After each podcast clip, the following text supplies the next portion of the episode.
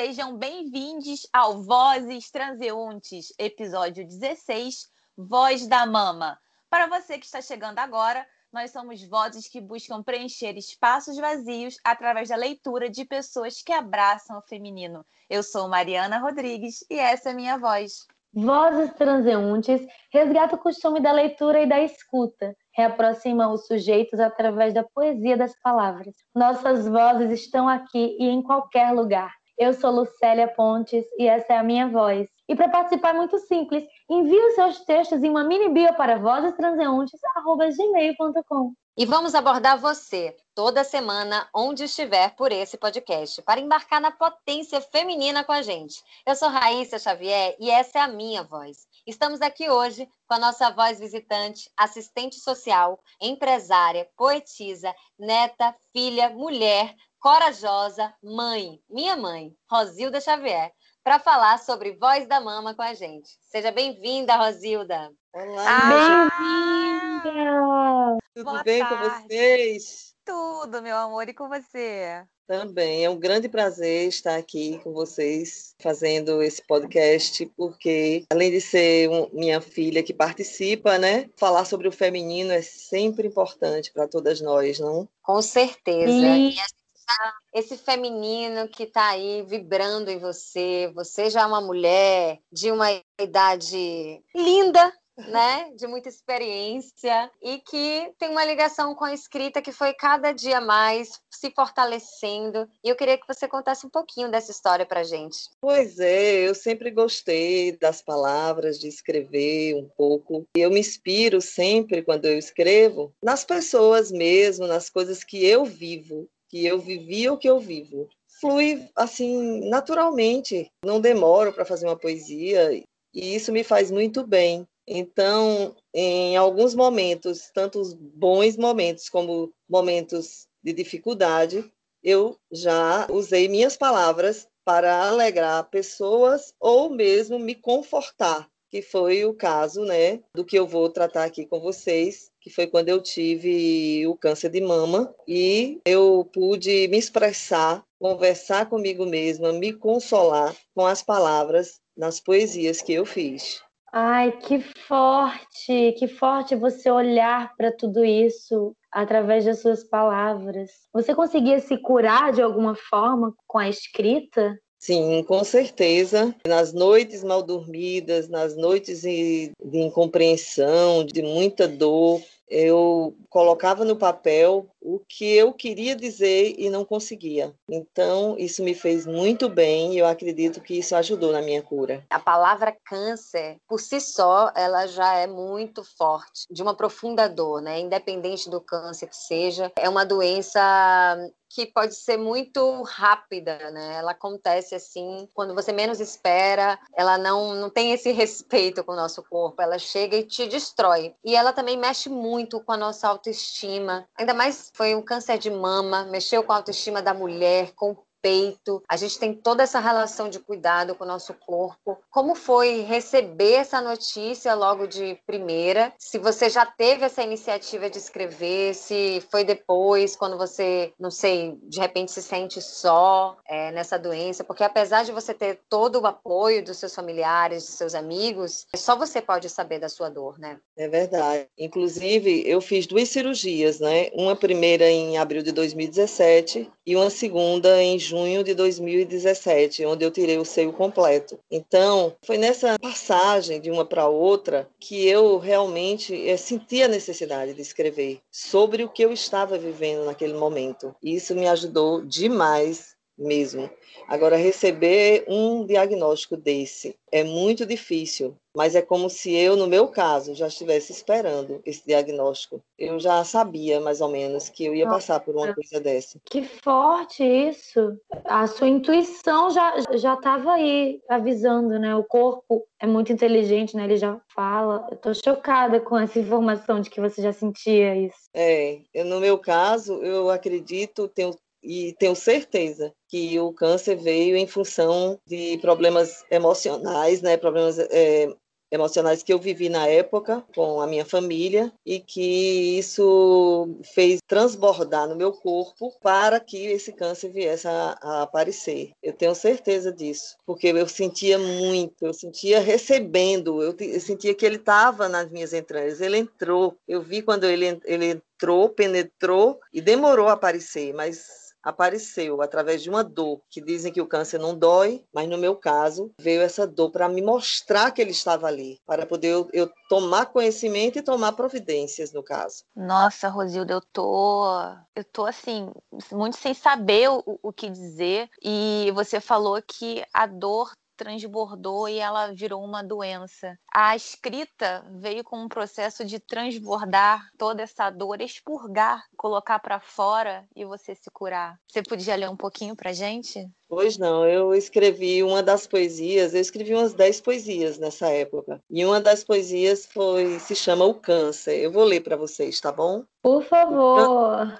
O câncer fala, pela linguagem do corpo, ele se espalha. O câncer escuta, a alma que dói, o coração que chora. O câncer cala, as mágoas guardadas, os medos reprimidos. O câncer clama, o amor não vivido, o abraço não recebido. O câncer luta pela veia interrompida, pelo fim de uma vida. O câncer fala, escuta e cala. O câncer clama e luta. E você, o que faz para mudar a sua vida? Uau! Não é só uma poesia, é um questionamento. É tocar no outro e falar assim: a vida é agora, né? A qualquer momento algo pode acontecer e a gente não tá mais nesse mundo, né? E não guardar as coisas para si, né? Deixar elas passarem por você. Com essa poesia me veio essa coisa do o signo câncer, né? De guardar, é, reter as coisas, né? É, Rosilda, pelo amor de Deus, que fé é essa, mulher? Pois é, fé realmente, eu tenho certeza que nas conversas que eu tenho com Deus, ele, ele me disse, me mostrou que eu ia ter isso, eu ia passar por isso. E eu acreditei e eu fui muito feliz. Ele foi muito bom comigo, eu tenho certeza disso, porque eu não fiz nem quimioterapia nem radioterapia. Isso, para mim, foi um presente que eu ganhei dele. Eu digo como filha, assim, que acompanhei esse processo, é, essa dor. Eu me lembro que eu recebi essa notícia, né? Eu tinha ido para o Rio de Janeiro, tinha acabado de me mudar. A nossa família, minha mãe é paraibana, né? A nossa família mora em Salvador, na Bahia, há alguns anos, 30 anos. E eu me mudei para o Rio de Janeiro, né, para seguir a minha vida como atriz. E nesse ano, em 2017, no ano que eu vou para o Rio de Janeiro, e no dia da minha primeira gravação nesse lugar, eu indo pegar o ônibus para ir gravar, eu recebo uma ligação do meu pai dizendo que minha mãe estava com câncer. E eu me lembro bem, assim, isso pode ser até muito cinematográfico que eu vou falar, mas a dor que eu senti me fez cair de joelhos, assim, em Copacabana, e chorar muito. E ter que voltar para minha casa e ficar duas horas digerindo aquele, aquele momento, né? Porque a gente não quer isso, ainda mais a gente não quer estar longe num momento como esse, num momento difícil. Então foi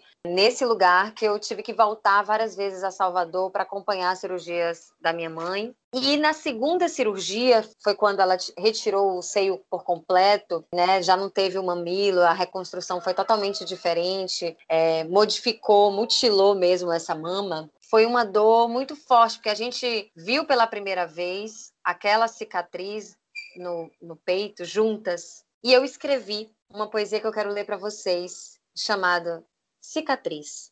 Eu sempre tive paixão por cicatriz. Me despertava a curiosidade de uma nova história. Algo engraçado, bobo, uma lembrança triste ou feliz, uma história de coragem, um simples escorregão. No meu íntimo imaginário, eu esperava ouvir uma aventura, um conto heróico no meio da selva. Aquela marca era tão parte daquela pessoa que saber um pouco dela já me deixava honrada. Eu sempre senti que me importar com aquela marca, às vezes imperceptível, era me preocupar com os detalhes de cada um. Dessa vez foi diferente. Eu acompanhei o surgimento de uma cicatriz. Uma cicatriz que, antes de ser o que se é, me fez chorar no meio da calçada de Copacabana. Me deu medo, me fez sentir frágil, pouco, quase nada. Eu quis correr daquela marca antes que ela me marcasse inteira. Mas eu, nem ninguém que estava comigo, podia abandonar aquela situação. Hoje, eu vi, com os olhos do coração que bate acelerado no meu peito esquerdo, o direito riscado no peito da minha mãe. Uma mudez invadiu o olhar e o corpo da dona daquela história. Era um misto de tristeza e consentimento. Eu quis chorar e sorrir. Mas disse séria: essa é a marca de uma das batalhas da sua vida. Essa cicatriz é a história mais bonita que eu posso contar. Se não fosse ela, eu não conseguiria nem falar. 29 de junho de 2017. Nossa, amiga, e que bom que você pôde estar ao lado da sua mãe nesse momento, que toda a família pôde dar o apoio necessário, importante a ela para ela vencer essa batalha. Com muita lucidez e muita clareza e muita fé. Essa mulher está aqui hoje vitoriosa para contar essa história para gente. E a gente só tem a agradecer a ela. É verdade. Mesmo estando com toda a família, me dando todo o apoio, a família até da Paraíba também, minhas irmãs e tudo, minha família é biológica. É, tem um momento nessa doença, eu acho que faz parte da própria doença, que a gente se sente só, se sente abandonada. Vem muitas coisas na sua cabeça, são muitas dúvidas, muitas perguntas. A escrita foi o que me fez, me ajudou nisso. Foram essas perguntas, essas dúvidas, essas mágoas que eu coloquei nos papéis. Então, eu posso dizer, para quem tem EVI ou tem câncer, isso é muito importante, você colocar no papel o que você está sentindo. Se você não consegue falar, você escreva, vai lhe fazer muito bem. E sabe uma coisa, Rosilda, que eu tô te admirando mais ainda? Você não se revoltou, você não brigou com o mundo, você não brigou com Deus, você entendeu que você ia passar por aquilo e você fez isso da melhor forma possível. Lógico, com as suas batalhas internas, vencendo tudo graças a ele. E você está aqui hoje para contar, serena, plena. Que lição você está dando para gente hoje? Muita coisa, é, Mari.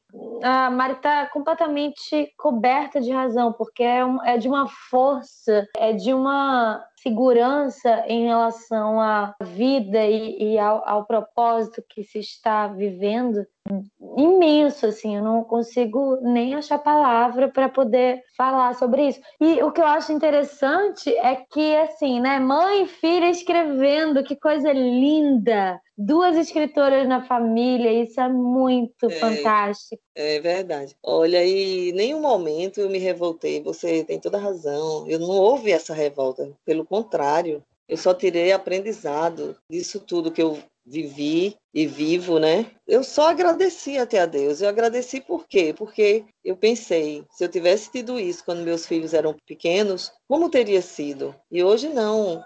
Eu tive já, né, com, com essa idade e com eu já madura, meus filhos todos já adultos, e foi muito bom que fosse agora. Se eu teria que passar por isso, que fosse agora. Deus é maravilhoso e eu só tenho a agradecer por tudo que eu vivi. Aí eu vou ler agora uma outra poesia chamada A Doença Invisível. Por favor.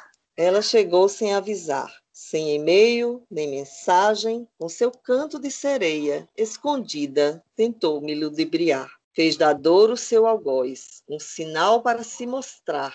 Provocou, insultou, e conseguiu se apresentar. Instalou-se por completo.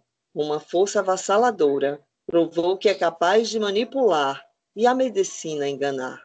Doença invisível que se alimenta de tristeza, uma covarde invasão de culpas, dúvidas e incertezas.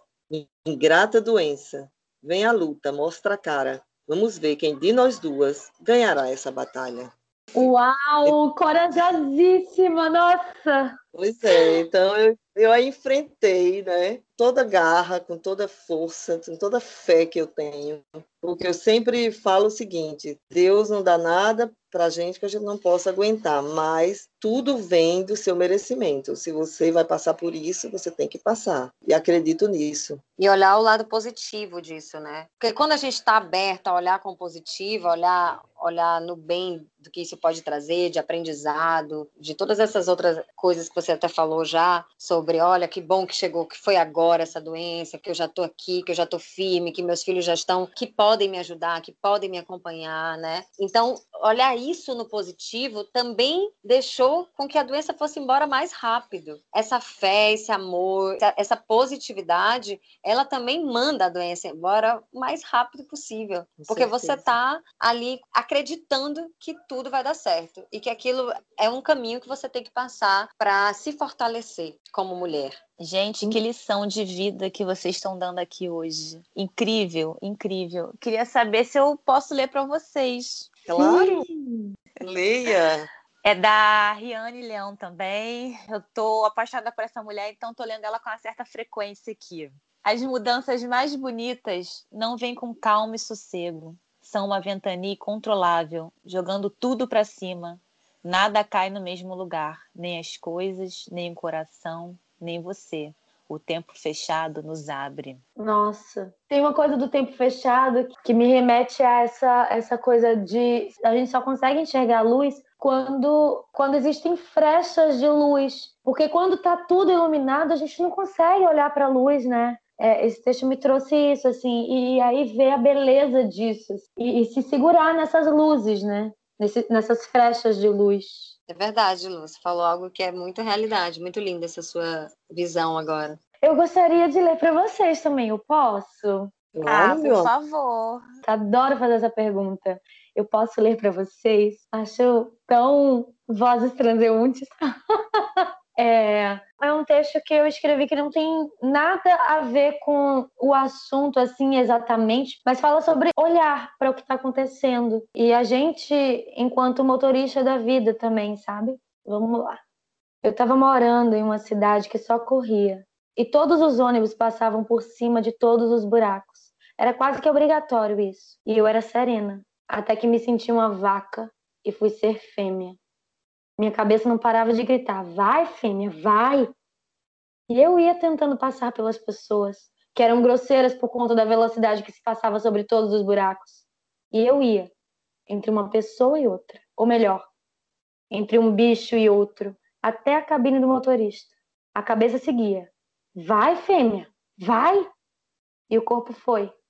E a voz foi saindo. E a língua ordenada foi movimentando devagar. Eu disse: Motorista, vai devagar. Tem buraco que machuca. Nossa, esse é seu? Sim. Nossa, Escrevi que coisa incrível.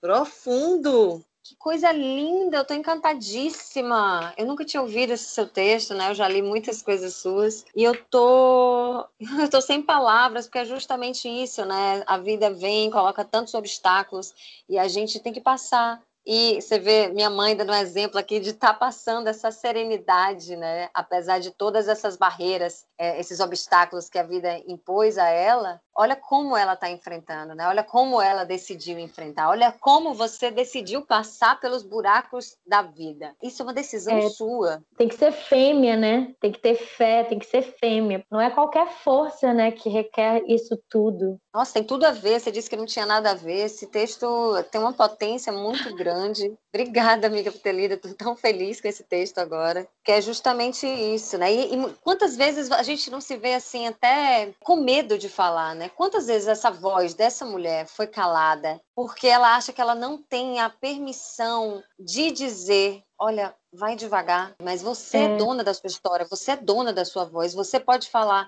calma, respira, tá tudo bem, isso vai passar também. Total isso, total isso. O que seria do mundo sem as mulheres, não?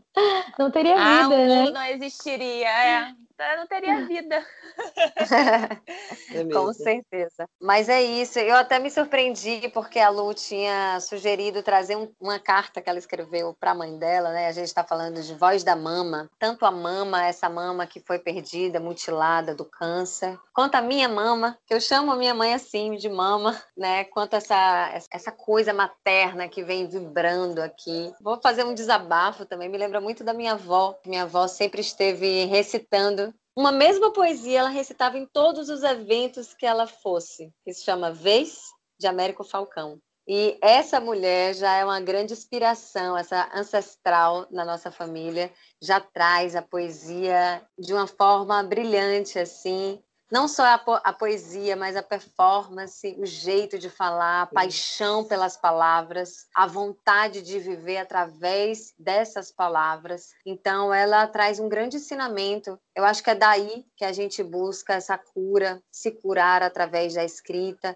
se esvaziar, falar dos nossos sentimentos, nos permitir estar também acompanhada dessas palavras, mesmo na solidão. Eu acho que, de alguma forma, eu também estou acompanhada da minha avó, minha mãe também está acompanhada da mãe dela, porque em nenhum momento a gente esteve só. A verdade é essa. Mãe, eu posso pedir uma, algo para você? A gente está chegando no fim do episódio, né? E eu sei que a gente está falando de cura, mas a gente também está falando de mãe, de maternidade. E essa lembrança da minha avó me traz essa memória da poesia. E eu queria pedir para você, mãe, ler essa poesia que eu nunca ouvi na sua voz, ela toda. Então, por favor, leia para gente, para gente finalizar esse episódio lindamente. Eu vou chorar. Já, não chora. Já foi bonita essa mulher que passa, essa mulher que vês assim velhinha, já foi outrora o símbolo da graça, quando no rosto mocidade tinha. Era nobre mulher de fina raça, quando entre galas e orgulhosa vinha magnetizava a multidão na praça, reverberando risos de rainha. Vejo-te agora nas manhãs da vida, dizem também que és símbolo da graça, que és uma estrela dos azuis caída. Mas, quando velha andares pela praça, há de dizer a multidão sentida: já foi bonita essa mulher que passa. Ai, meu Deus! Gente, sem dúvida, um, um, dos melhores episódios que a gente tem é esse. Que lindo vocês lendo juntas. Obrigada. É, era muito lindo porque a gente terminava a família inteira falando, falando essa última estrofe. Então eu não podia deixar de fazer essa mesma brincadeira como se minha avó estivesse viva aqui, que eu sinto ela presente, com certeza ela está acompanhando esse episódio. É, ela também é uma força de cura e de mulher muito potente. Gente, eu tô completamente emocionada. Que isso! E ainda com esse sotaque de vocês, um misturado da, ba da Bahia com, com Paraíba. Que delícia! Eu voltei para minha casa, para casa dos meus pais, sabe, Maceió. Que delícia isso! E como é bonito ver que essa força, ela não vem só, né? A gente não anda só. Não mexe comigo, eu não ando só. Ai, muito obrigada por terem trazido isso. Foi lindo mesmo. Eu posso fechar, gente, com a, uma das poesias também muito significantes para mim, é Os Seios que Choram. Sim, por favor. Por favor. Viris e lindos como eram, já os useis por demais. Pude exibi-los nas praias e festas, em belos biquínis e vestidos dourados. Eram parte de mim por inteiro, agora não me pertencem mais. Foram empossados, invadidos, lenta e sorrateiramente, sem licença, permissão, eles partiram. Me desnudei, me despedi, me despi. Os meus seios agora choram, pelo leite derramado, pelo acalento já realizado, pelo prazer já recebido. Os meus seios choram, por senti-los ainda de outra forma, diferentes. Os divido, fraciono, abandono. Estou de luto, Ganho forças e luto. Corajosa, ainda estou presente. Os meus seios me olham, me ensinam. Eles não desistem e eu sigo lutando. Rosilda Xavier, 4 de 7 de 2017. Nossa.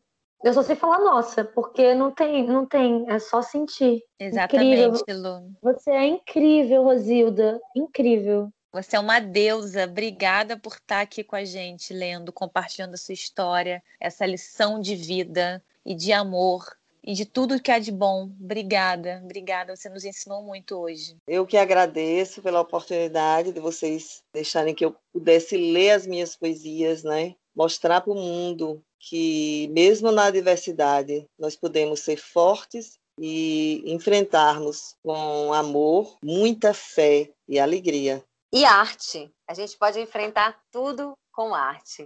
Não esqueçamos disso. Foi uma delícia estar aqui com a minha mãe, compartilhando essa história que já foi uma dor e hoje é uma vitória. Eu quero agradecer de coração a todos vocês que estão nos escutando por essa oportunidade. E se você quiser também ser lead, mande seus textos com uma mini bio para vozestranseuntes@gmail.com. Esse episódio foi o Voz da Mama. Aguarde o próximo.